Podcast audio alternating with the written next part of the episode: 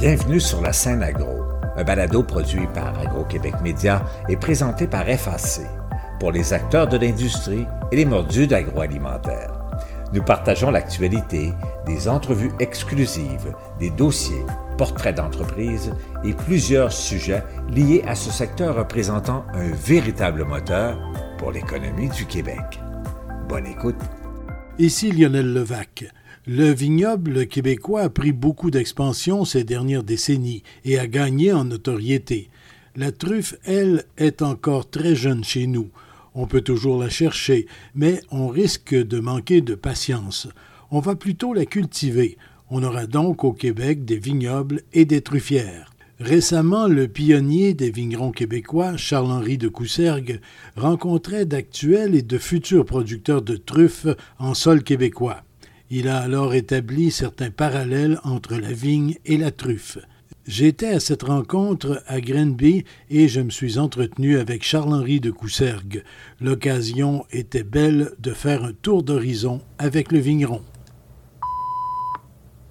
Charles-Henri de Coussergues ne produira pas de truffes. Il était plutôt invité pour discuter avec les producteurs actuels et futurs, regroupés sous le chapeau de Truffe Québec, de toute l'énergie, de la ténacité qu'il leur faudra pour établir leur production, lui donner une notoriété et développer des marchés. Ainsi, le vigneron voit des similitudes entre les producteurs de truffes et les artisans qui cultivent la vigne et font du vin. J'en ai profité pour m'entretenir avec Charles-Henri de Coussergues de ce parallèle avec la truffe, mais aussi du contexte général concernant la vigne et le vin au Québec. J'ai amorcé l'entretien sur la question des consultations à venir sur le secteur des alcools québécois. Charles-Henri de Coussergues, bonjour. Oui, bonjour. Monsieur de Coussergues, vous êtes, pourrait-on dire, un pionnier à la fois dans le développement de la viticulture et de la viniculture au Québec, et aussi un pionnier dans le défrichage réglementaire et le développement d'une réglementation plus acceptable pour le secteur du vin. La consultation qui se prépare au Québec, là, qui va avoir lieu euh, dans quelques jours maintenant, là, euh, qu'est-ce qui reste encore à régler selon vous pour le secteur des vins? Je dirais que nous, dans l'histoire du vin au Québec, on a toujours réclamé des avantages par rapport aux vins étrangers. Alors on est conscient qu'il y a des accords internationaux, mais même beaucoup de pays qui sont partenaires avec le Canada dans ces accords internationaux font des entorses à ces accords pour favoriser la viticulture régionale. Donc nous, on a toujours demandé d'avoir des avantages, euh, encore une fois, par rapport aux vins étrangers. Donc on comprend qu'ils sont tous vendus en SAQ. avec le temps, on a gagné donc la vente à la ferme, la vente en restauration, la vente en épicerie, la vente dans des marchés publics et tout. Tout ça, à l'époque, était interdit. Donc on continue à, essayer de revendiquer ce statut qu'on veut privilégier, encore une fois, par rapport aux vins étrangers. Surtout quand on sait qu'une bouteille, ça c'est une étude canadienne qui a été faite, mais chaque fois qu'il y a une bouteille canadienne, 100% canadienne, fait avec du raisin canadien, qui est vendue au Canada, elle représente 85 dollars de retombées économiques directes et indirectes. Quand on, prend tout le processus du champ à aller jusqu'à la mise en marché, alors qu'une bouteille de vin qu'on importe de l'étranger, évidemment, a beaucoup moins de retombées économiques ici. Donc ça, ce statut, on en est fier. Euh, je vois dans mon village de Denham où on a créé quand même pas mal aujourd'hui d'emplois. Donc euh, il y a, effectivement, il y a une commission qui est créée pour les alcools du Québec. Il y a quand même une particularité qu'on va continuer à défendre, c'est qu'on est des agriculteurs. Dans les alcools, sans dénigrer personne évidemment, mais n'oublions pas que les cidriculteurs, les pomiculteurs, donc les, les vignerons, on cultive une matière première, ce qui n'est pas forcément le cas dans le monde des alcools en général. Sans dénigrer euh, le monde de la bière, par exemple, on achète du houblon, on achète de l'orge, mais ce ne sont pas forcément les producteurs. Donc il y a différents permis dits artisanaux, de micro-distillation, de micro-brassage. Mais attention, euh, nous, on est des agriculteurs, donc euh, oui, on a des, dossiers communs dans cette étude qui vont probablement ressortir, mais on a quand même des choses qui nous distinguent, c'est qu'on est tributaire. On cultive notre matière première. Donc que le MAPAC reste bien conscient de ça.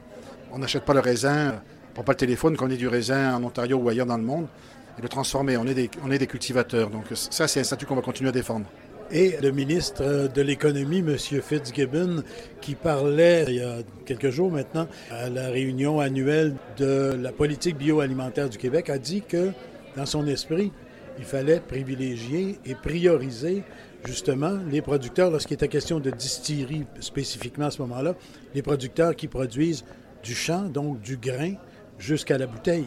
Oui, exactement. Ça, c'est tout à fait notre statut. Encore une fois, on est des agriculteurs qui cultivent notre matière première, donc les microdistillateurs qui doivent cultiver sa matière première, euh, ça, vient nous rejoindre parce qu'on vit les mêmes réalités climatiques et tout. Donc euh, oui, une étude sur, les alcools en général, aucun problème. Tout ce qui sera fait au Québec, euh, qui soit produit au Québec, transformé en Québec ou embouteillé au Québec, on n'a rien contre. Tout ça, ça crée de l'économie au Québec. Ça peut permettre d'en acheter peut-être moins à l'étranger. Pourquoi on achèterait les alcools forts à l'étranger alors qu'on est capable d'en faire ici Donc encore une fois, création d'emplois, développement régional et tout. Et c'est positif pour nous de voir des ministres comme le ministre de la Montagne, le ministre Fitzgibbon, qui se préoccupent de cette industrie. Euh, on, en a rêvé longtemps d'avoir des, des ministres qui se positionnaient pour développer, encore une fois, les alcools de, Québec, pour peut-être en acheter un petit peu moins à l'étranger. C'est bien beau, encore une fois, d'acheter une bouteille en Australie, mais on va créer de l'emploi en Australie. On peut peut-être le créer ici aussi. Enfin, voilà, donc c'est que du positif de voir que le vent actuellement euh, est favorable au niveau euh, de nos décideurs euh, pour ces alcools locaux. Et comme vous le disiez, il y a quand même des dossiers en commun, même pour des distillateurs ou des brasseurs qui ne produiraient pas leur propre matière première. Oui, euh, comme je sais qu'à un moment donné, les, microbrasseurs ne pouvaient pas vendre forcément des bouteilles sur leur site. Ça, nous, c'est sûr que ça vient nous chercher. C'est un peu des artisans quand même. Et là, ils pouvaient faire consommer sur place, mais ils pouvaient pas, les gens ne pouvaient pas partir avec. Bon, tout ça, ça a changé. Donc, depuis un an, il y a des réunions qui se font tous les deux mois à peu près avec les différents directeurs de chaque association pour voir justement euh, quels sont les. On sait sûr qu'on a des dossiers en commun. L'union fait la force et on, sera d'autant plus entendu qu'on se regroupe. Donc il y a un rapprochement qui se fait euh, actuellement effectivement avec les différents corps de métier dans le monde des alcools. En terminant, M. de Coussergue, vous venez de faire une présentation devant des gens qui s'intéressent à la truffe, à la culture de la truffe. Il y en a qui y sont déjà, il y en a qui vont devenir des producteurs de truffes. Est-ce qu'il y a des similitudes entre l'implantation et l'esprit qui entoure justement l'arrivée de la truffe au Québec et ce qui s'est passé il y a quelques décennies, et vous avez été un des pionniers dans le domaine, ce qui s'est passé donc dans l'implantation du vignoble au Québec. Bien, tout à fait. C'est pour ça que je pense que j'avais été invité comme conférencier. C'est qu'ils vont vivre et ils vivent un peu aussi ce qu'on a connu au départ. Donc, euh, une culture qui n'est pas connue ici. Certainement des préjugés, des gens qui doivent se dire on sait bien, la truffe, ça, sera un feu de paille, ça ne marchera pas. Mais dans la vie, il faut essayer, sinon. Et, la truffe consommée au Québec vient de l'étranger.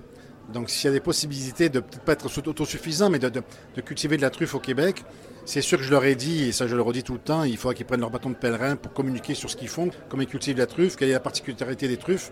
Mais je pense qu'ils arrivent à un bon moment.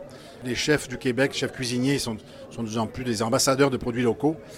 Et, je sens que ce sont des gens qui sont motivés, communiquer sur ce qu'ils vont faire. Et c'est le secret, hein, je pense, si on veut se démarquer de ce qui vient de l'extérieur, donc notamment des truffes, euh, il faudra qu'ils racontent leur histoire, elle sera certainement intéressante.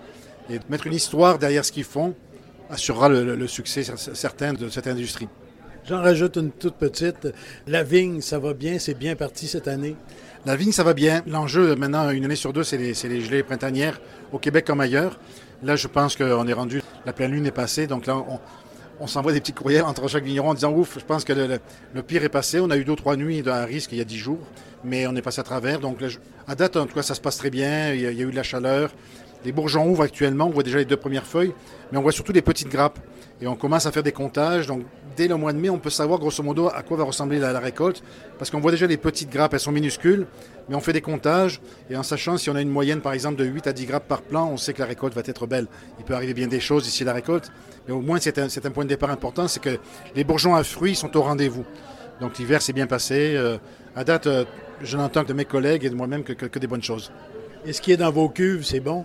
Oui, ben 2021, on a été, on Dame Nature a vraiment été extraordinaire. On a eu un été le bonheur des uns fait pas forcément fait des fois le malheur des autres, mais euh, en agriculture 2021 est une année très sèche. Donc dans le foin, dans les céréales, c'est pas toujours des bons rendements, mais dans la vigne, on a eu des maturités exceptionnelles. Je vais prendre un cépage de Frontenac rouge. Je me croyais en Provence chez mes parents. On a ramassé du Frontenac rouge l'année dernière à 14 degrés 2 d'alcool naturel. C'est ça, j'avais jamais vu ça, puis j'aurais pas cru voir ça un jour. C'est vrai qu'il a fait chaud, donc il peut y avoir des côtés pervers au changement climatique, mais dans le domaine de la vigne, en tout cas, pour l'instant, 2021 a été un millésime extraordinaire. Merci beaucoup. Lionel, ça fait plaisir, merci beaucoup. Ici Lionel Levac. Celles et ceux qui le veulent peuvent de plus en plus boire local, boire québécois. Bientôt, on pourra agrémenter nos prouesses gastronomiques avec des truffes locales, elles aussi. Au revoir. Vous avez aimé ce contenu? Suivez la scène agro pour rester à l'affût de l'actualité agroalimentaire. Merci et à bientôt.